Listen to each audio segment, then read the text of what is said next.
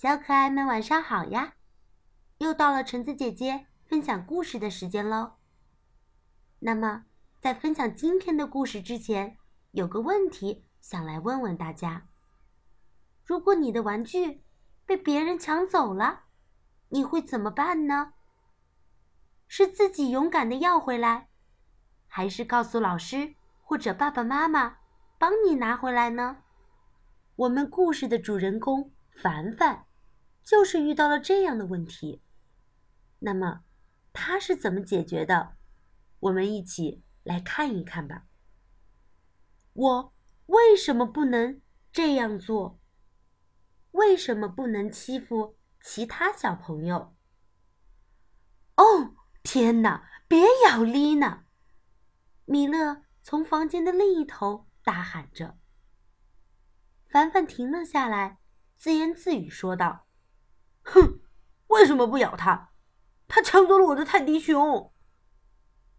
我不是跟你说过吗？这样做是不对的。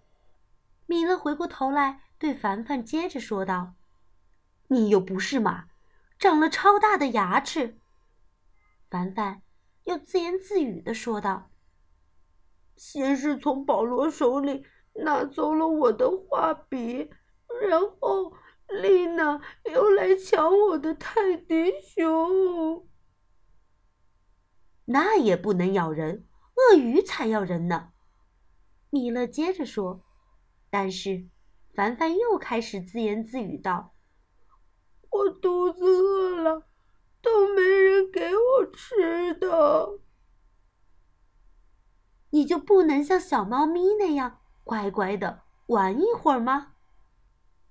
米勒继续说道，但是凡凡不想听下去了，就自言自语说着：“哼，真讨厌！我累了，我要睡一会儿。”但米勒可没停下来。想想看，你如果咬了它，它也会学你的样子咬另外的小朋友，那那个小朋友也会再咬其他的小朋友，这样下去。可就没完没了了。无论米勒老师怎么说，凡凡始终是自言自语。就算是这样，我还是想咬咬看，看看到底会发生什么。于是，他抓着丽娜的手，狠狠的咬了一口。乖乖，米勒温柔的对凡凡说道：“你受委屈了是吗？”丽娜的确不应该从你手里抢下玩具。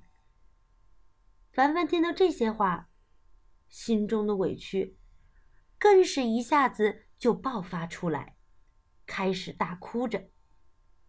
当你想咬人的时候啊，你可以拿枕头来出气；如果还是控制不住自己的嘴巴，那就假装成一头狮子。愤怒的大吼一声，但是你不能咬其他的小伙伴，因为你会把他们弄疼的。小伙伴们也会哭，所以有什么不开心的事，就讲给我听吧。嘴是用来咬苹果、三明治、西瓜和美味蛋糕的，不是吗？我们还可以用它来微笑、讲话和亲吻别人。丽娜，请过来一下，米勒喊道：“你知不知道，从其他小伙伴手里抢玩具是不对的？要有礼貌的向他们认错。这个泰迪熊，先让凡凡玩，一会儿你再来借，好吗？”现在，凡凡会怎么做呢？他会听米勒老师的话，不咬丽娜了吗？